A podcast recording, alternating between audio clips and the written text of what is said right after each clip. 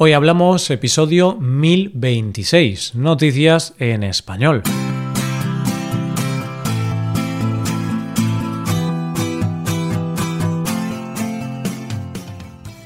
Bienvenido a Hoy Hablamos, el podcast para aprender español cada día. Ya lo sabes, publicamos nuestro podcast de lunes a viernes.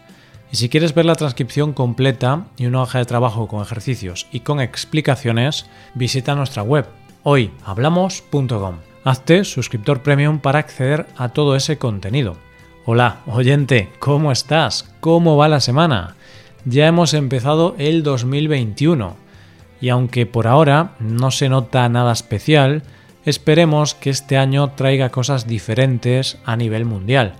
Pero, aunque haya cosas que cambien, hay cosas que van a seguir igual y una de esas cosas es que es jueves y, por lo tanto, toca hablar de noticias. Empezaremos con la historia de cómo han encontrado un tesoro perdido. Seguiremos con una madre que se llevó una sorpresa al dejarle su móvil a su hijo y terminaremos con una isla con una sola casa. Hoy hablamos de noticias en español.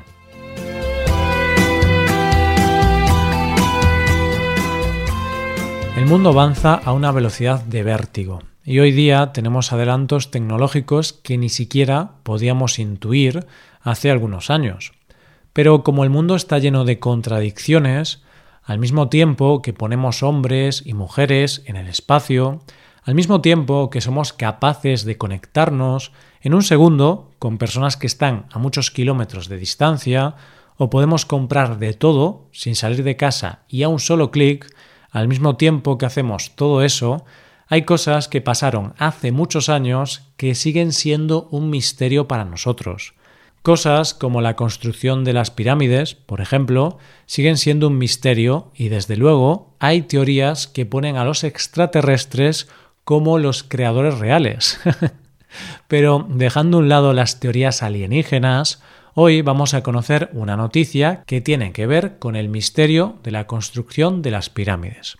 La noticia de la que vamos a hablar hoy se ha producido estos días, pero para entenderla tenemos que echar la vista atrás, más concretamente a 1872.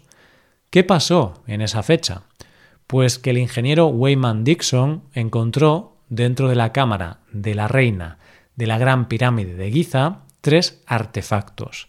Eran tres artefactos conocidos desde ese momento como las reliquias de Dixon, y que eran una pieza de madera, una bola y un gancho. Pues bien, dos de esas reliquias, el gancho y la bola, hoy por hoy están expuestas en el Museo Británico en Londres. Pero la tercera, la pieza de madera, estaba perdida.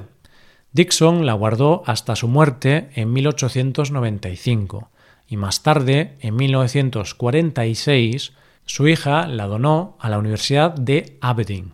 La donó, pero se perdió. Nadie sabía dónde estaba. Hasta ahora. Y es que la noticia es que la pieza ha aparecido, pero por casualidad. Resulta que una de las personas del personal de la Universidad de Aberdeen estaba revisando la colección de Asia cuando, dentro de una caja de cigarros, encontró varias piezas pequeñas de madera. La casualidad quiso que la persona que lo encontró era una mujer de origen egipcio que había trabajado en el Museo de El Cairo durante diez años.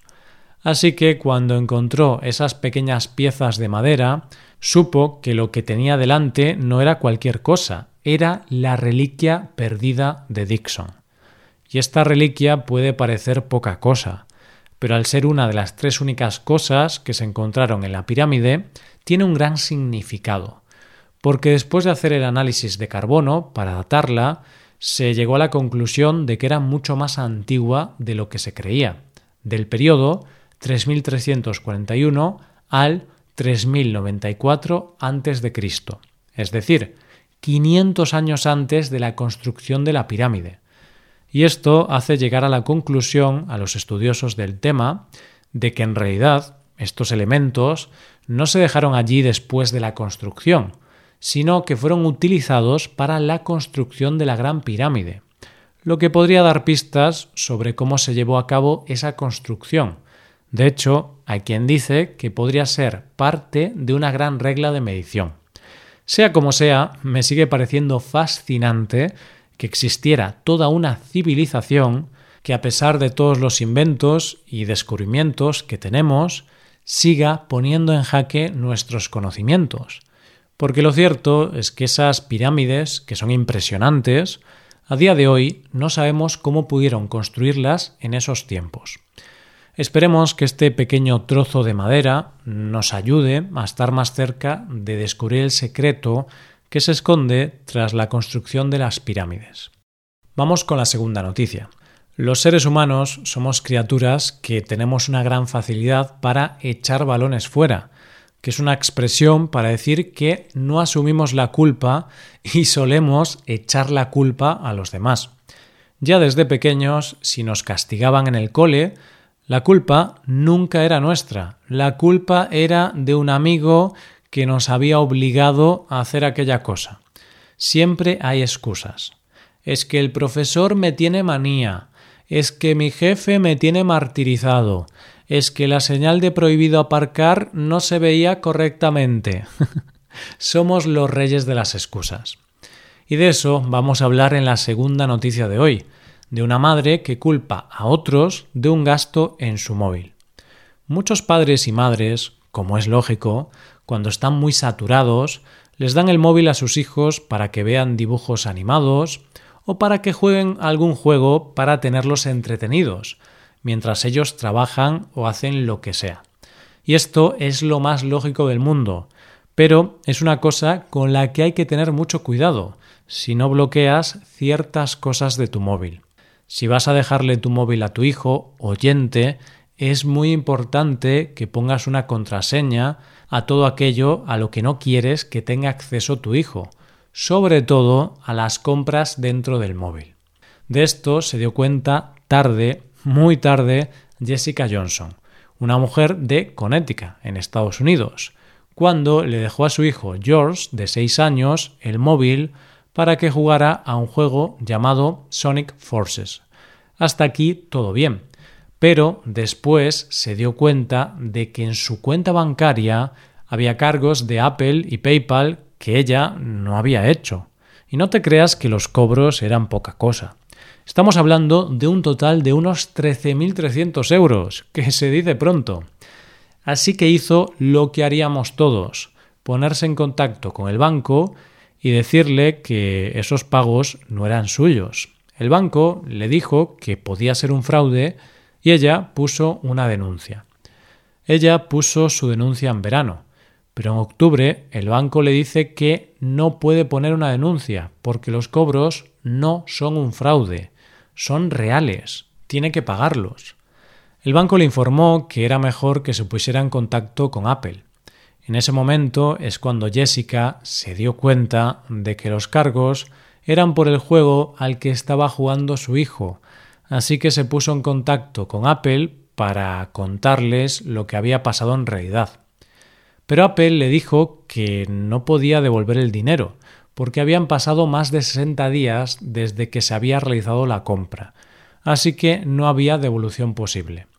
La mujer culpa a Apple porque dice que no debería permitir esas compras o pequeños pagos en juegos a los que tienen acceso niños, porque los niños no son conscientes de que es dinero real. Y bueno, es cierto que los juegos de niños no deberían tener pagos. Vale, pero también es cierto que no toda la culpa es de Apple, ¿no?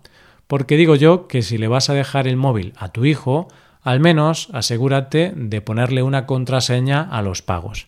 Pero bueno, es un error que podríamos haber cometido todos. Llegamos a la última noticia de hoy. Una de las cosas más fascinantes de la mente del ser humano son las leyendas que se crean. Y sean verdad o mentira, todos nos las creemos y las contamos a lo largo de la historia.